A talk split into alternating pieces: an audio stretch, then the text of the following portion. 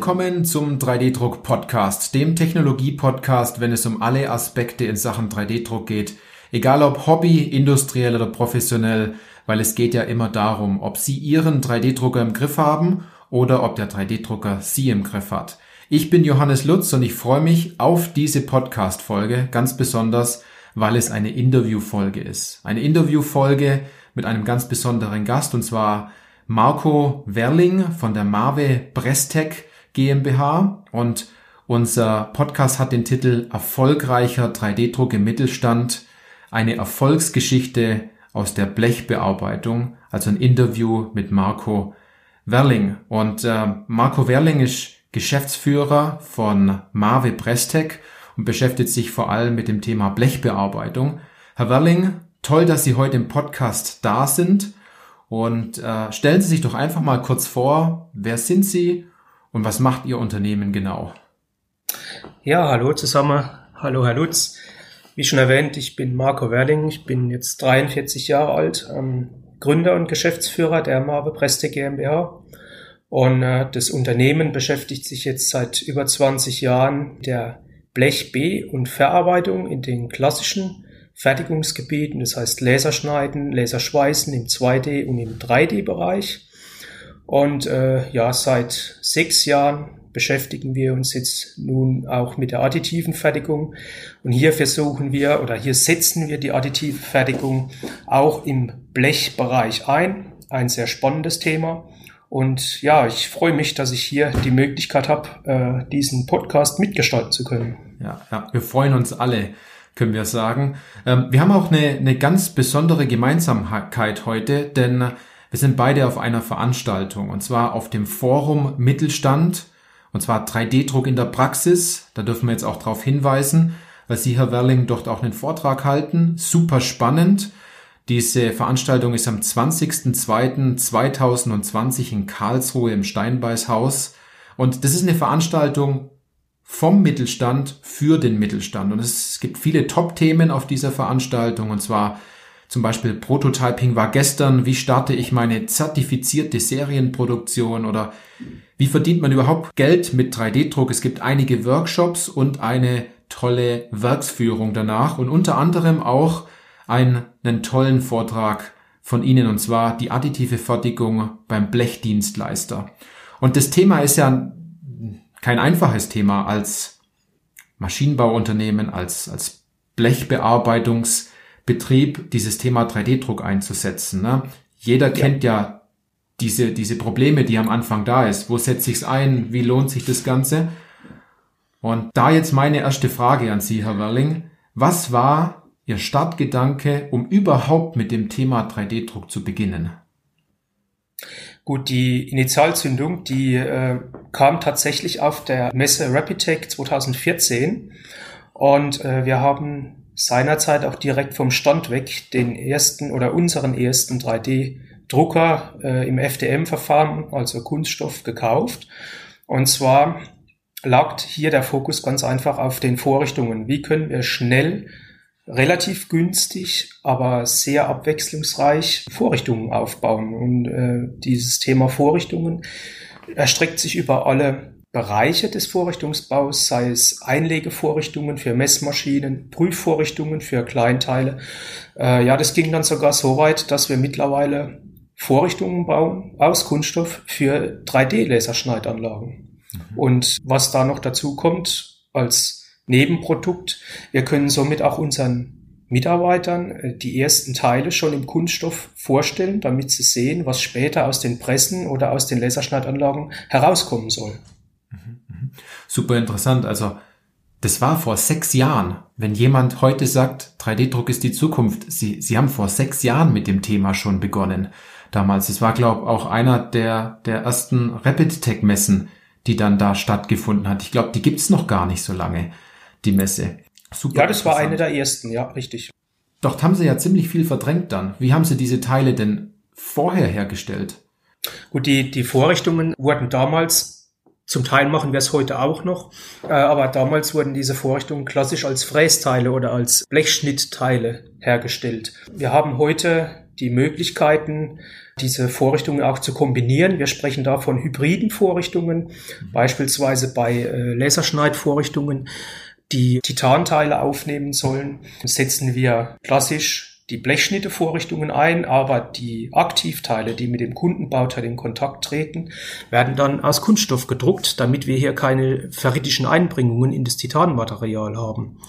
Ähm, ein Riesenvorteil bei diesem Aufbau der 3D gedruckten Vorrichtungen liegt natürlich auch daran, Sie können den Drucker einfach Freitagmittags oder Freitagabends starten und er läuft einfach das Wochenende durch und Sie haben dann am Montag dann wenn es gut läuft, die fertigen Teile da liegen und können hier schon anfangen, die Vorrichtungen neu aufzubauen oder wenn Veränderungen, Bauteilveränderungen kommen, diese recht schnell in den Prozess wieder einfließen zu lassen. Mhm.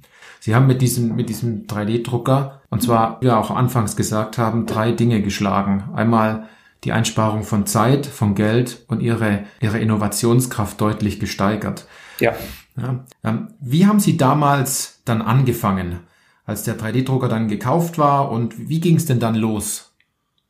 Gut, äh, zuerst stand das Ding, nenne ich es jetzt einfach mal salopp so, das stand erst mal da. Und ähm, da wir das, wie gesagt, direkt von der Messe weggekauft hatten, wussten wir ja selber noch nicht, wie das Verfahren funktioniert oder wie der Drucker an sich funktioniert. Und äh, auch die Mitarbeiter haben die Maschinen beäugt und gesagt, okay, was soll man jetzt damit?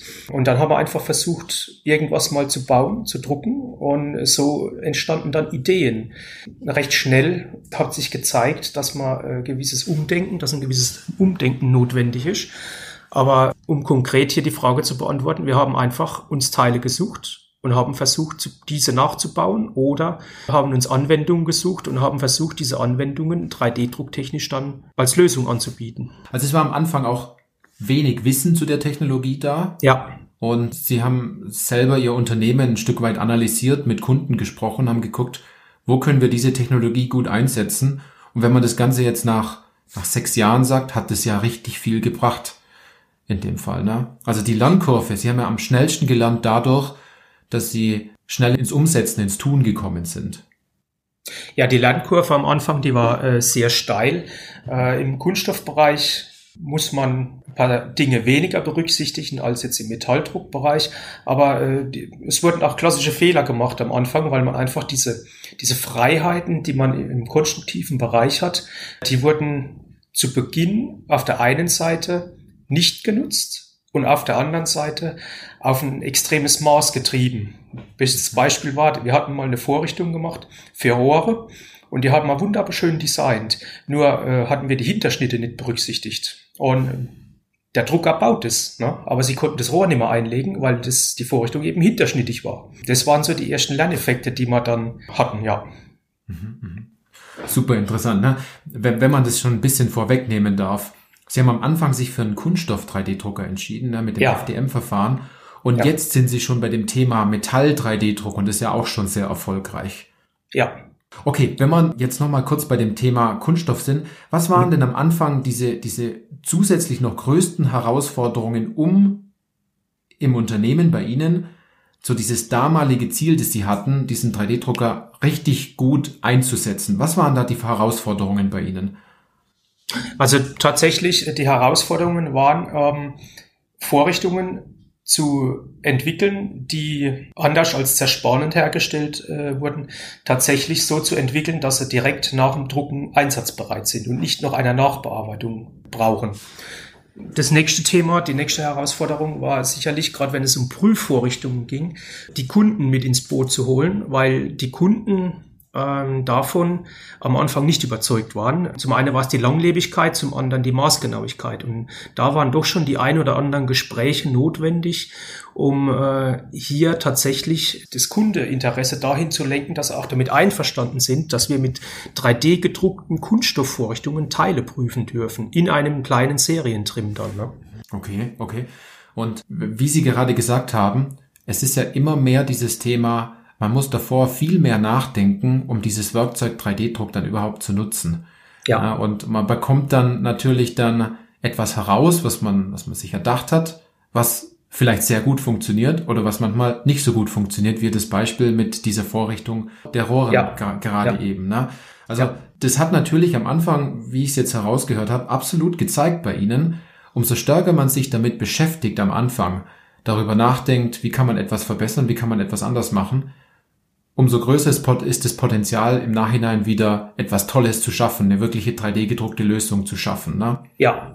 Jetzt haben Sie vorhin das Thema Ihre Kunden angesprochen, dass die ja mhm. am Anfang jetzt nicht so begeistert waren, in Anführungszeichen. Sie waren vielleicht eher der ganzen Sache ein bisschen, bisschen ungewiss gestimmt. Ähm, ja. Wie haben die das denn generell noch wahrgenommen, diese Kunden?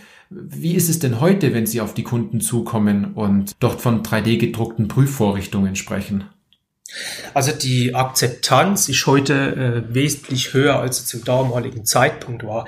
Äh, ich muss auch ganz klar herausstellen, äh, mittlerweile kommen auch die Kunden selbst und überlegen mit uns zusammen, wie man Prüfkonzepte entwickeln kann. Und auch die Kunden beziehen hier immer stärker den 3D-Druck mit ein. Es hat ganz einfach den Vorteil, äh, früher, wenn sie früher Prüflehren gebaut haben, die waren sehr aufwendig gefräst. Die, äh, das war ein Kostenfaktor. Mittlerweile über den Kunststoff 3D-Druck können Sie Vorrichtungen bauen, die zum einen schnell verfügbar sind, die zum anderen sehr günstig sind und das ermöglicht uns aber dann, Zwillingsvorrichtungen zu bauen. Das heißt, eine Vorrichtung kommt zum Kunden, eine Vorrichtung bleibt bei uns und somit hat der Kunde die gleiche Prüfmöglichkeit wie wir auch. Mhm. Und das ist ein Thema, was bei den Kunden also mittlerweile sehr gut ankommt, weil man die gleichen Prüfvoraussetzungen hat. Es baut sich nicht jeder selbst was, sondern man legt mit dem Kunde gemeinsam fest, auf was kommt es uns an, was wollen wir prüfen, wie wollen wir es prüfen und wie kann das Konzept dieses, dieser Prüfvorrichtung aussehen. Und wenn das steht, dann weiß jeder vom anderen Bescheid und dann wird die Vorrichtung doppelt gebaut und wir haben die gleichen Voraussetzungen. Wahnsinn. Somit ist der Kunde noch äh, begeisterter, noch zufriedener, was das ganze Thema angeht. Und sie sind sich absolut sicherer, dass die Leistung, die sie erbringen, dann danach auch zu 100.000 Prozent auch funktioniert. Und das Ganze für weniger Geld, kann man sagen, weniger Wartezeit und deutlich äh, stärkerer Innovation, die da dahinter steckt. Ne? Ja, genau. Hat sich das weitergetragen schon durch Empfehlungen, dass die Leute auf Sie zukommen und sagen, Sie haben da ein tolles Konzept, wir möchten das auch? Also wir haben das Konzept, hat mit Sicherheit der eine oder andere Kunde auf seine weiteren Lieferanten übertragen. Was wir allerdings hier schon sehr intensiviert haben, ist, wir sind ja weitergegangen. Wir haben nicht nur Prüfvorrichtungen gebaut, wir haben auch schon Haltevorrichtungen gebaut oder Messaufnahmen für, für Vorrichtungen.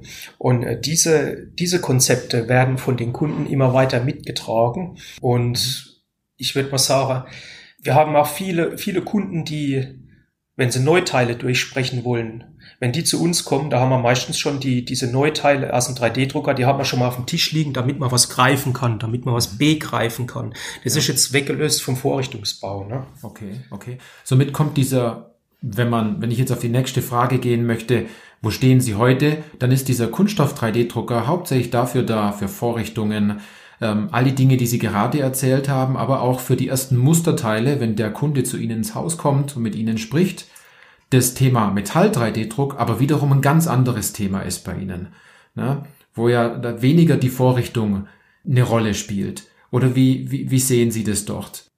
Also ja, wo stehen wir heute? Mhm. Äh, mit dem Kunststoffdrucker, wie schon erwähnt, machen wir Muster oder Vorrichtungen.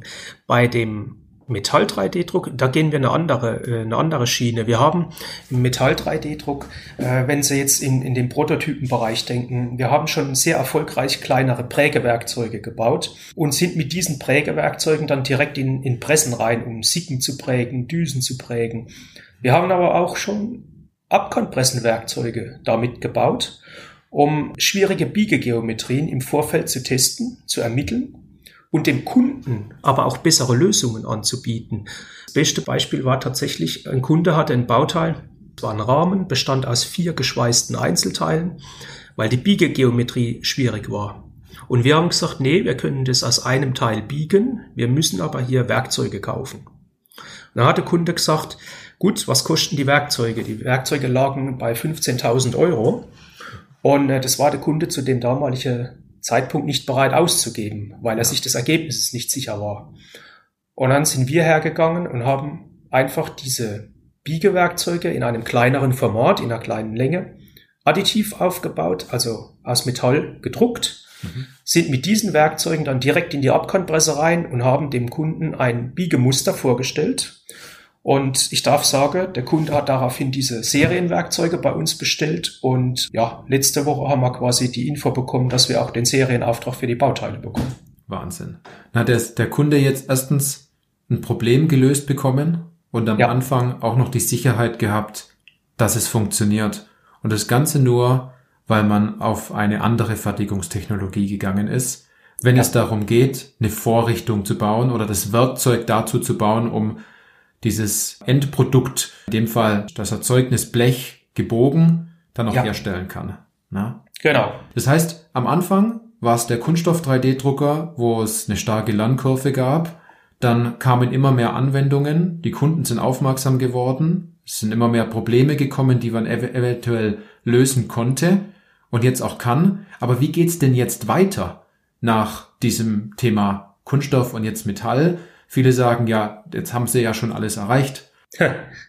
Alles erreicht kann man, glaube ich, da jetzt noch nicht sagen. Also wir, wir sind ja im Blechbereich tätig und bei uns ist ganz klar die Ausrichtung äh, hybride Blechteile. Wir hatten Blechteile äh, schon hergestellt, die sehr schwierig waren vom Umformgrad, sehr schwierig vom Biegegrad.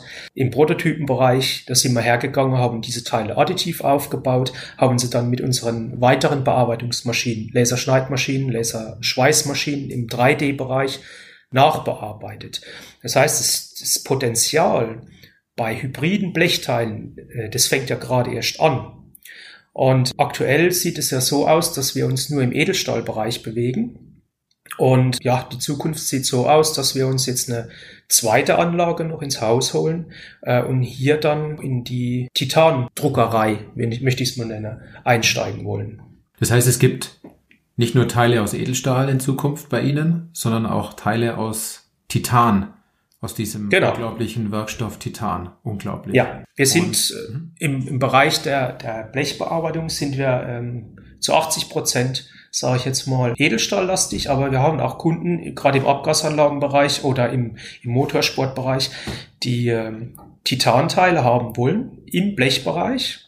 Und auch hier wieder dieser Gedanke, das Bauen dieser Teile macht es zum einen ein bisschen einfacher für die freie Gestaltung unserer Kunden und zum anderen können wir auch dieses Material, dieses Titanmaterial im Laser schneiden und im Laser schweißen, auch im Biegen weiter, dann weiter bearbeiten. Das heißt, der Kunde ist sich danach absolut sicher, dass er ein hervorragendes, einen hervorragenden Werkstoff hat und er kann sein Problem auch wirklich lösen, besonders wenn es, wenn es um Abgastechnik geht mit Titan. Okay, Wahnsinn. Ja. Was kommt, was kommt noch alles, Herr Walling? Was kommt noch? Ja, was kommt noch? Äh, Thema Werkzeugbau äh, steht bei uns auch äh, oben auf der Liste. Jetzt ist natürlich so, man kann sich in der Betriebsgröße, wie wir uns befinden, kann man sich nicht äh, jedes halbe Jahr eine neue Maschine kaufen. Äh, wir wollen aber eine Maschine, wollen wir, sagen wir mal, mit zwei Pulvern ausstatten. Zum einen, wie gesagt, dieser Edelstahl, und zum anderen eventuell noch auf den Werkzeugstahl gehen. Wir haben schon verschiedene Prototypenwerkzeuge im 3D-Druckverfahren hergestellt. Diese waren allerdings alle aus diesem 4404 aus dem Edelstahl. Der ist natürlich für den Werkzeugbau äh, nicht, absolut nicht geeignet. Mhm. Aber auch hier haben wir schon Versuche gestartet, dass wir beispielsweise die Aktivteile im Werkzeug aktuell noch klassisch herstellen, das heißt über die Zerspannung, aber die Haltesegmente, diese schon additiv bauen aus dem Edelstahl. Und wenn die keine besondere Druckbelastung erhalten, dann hält es dieses Material auch aus. Und auch hier geht wieder dieser Gedanke in diese hybride Fertigung, weil sie können additiv und zerspannend parallel bauen. Das heißt, sie streuen ihre Kapazitäten breiter. Was sind denn jetzt noch die zwei wichtigsten Tipps, jetzt, wenn Sie so erfahren sind in der Umsetzung mit dem Thema 3D-Druck, vor allem ganz gezielt in Ihrer Branche, die Sie unseren Hörern, die jetzt alle mithören, mitgeben möchten? Also ein wichtiger Tipp ist mit Sicherheit nicht zu schnell aufgeben, wenn man sich auf diese Technologie einlässt. Die Lernkurve ist in, in beiden Verfahren FDM, also Kunststoff oder Metall, sehr, sehr steil. Also auf keinen Fall schnell aufgeben, sich nicht entmutigen lassen. Und was ich jedem nur ans Herz legen kann, sich auf die Technologie einfach einlassen und nicht versuchen, Vorhandenes mit der Technologie abzubilden, sondern versuchen, mit der Technologie Neues zu kreieren. Super spannende zwei, ganz, ganz tolle Tipps. Absolut. Jetzt noch zwei persönliche Fragen. Und zwar, Herr Welling, was war Ihr tollstes Bauteil, das Sie jemals aus einem 3D-Drucker herausgenommen haben oder in der Hand hatten? Die Frage ist nicht ganz einfach äh, zu beantworten. Das, das emotionalste, wie ich es mal nennen möchte, das emotionalste Bauteil war mit Sicherheit das erste Bauteil, was ich selbst das erste Mal aus der Anlage rausgeholt habe. Das schönste Bauteil, was ich jemals in der Hand hatte, das war ein Bauteil, was direkt zwei Funktionen noch beinhaltet hatte. Das haben wir allerdings nicht selbst gebaut, aber da war ich doch sehr angetan davon. War es auch aus Metall oder aus Kunststoff? War auch aus Metall, ja. Okay. Ja. Und dann die, die letzte persönliche Frage. Beenden Sie doch einfach mal folgenden Satz. 3D-Druck ist für mich eine technologische Reise, die noch lange nicht am Ende ist. Ja. Toll formuliert für den Ende des Podcastes. Also Herr Welling, vielen lieben Dank, dass Sie Ihre Erfahrungen ähm, hier im Podcast mit all den Hörerinnen und Hörern geteilt haben. Gerne. Jetzt möchte ich noch kurz auf die Veranstaltung noch mal kurz äh, darauf eingehen. Das Forum Mittelstand 3D-Druck in der Praxis ist am 20.02. in Karlsruhe im Steinbeißhaus.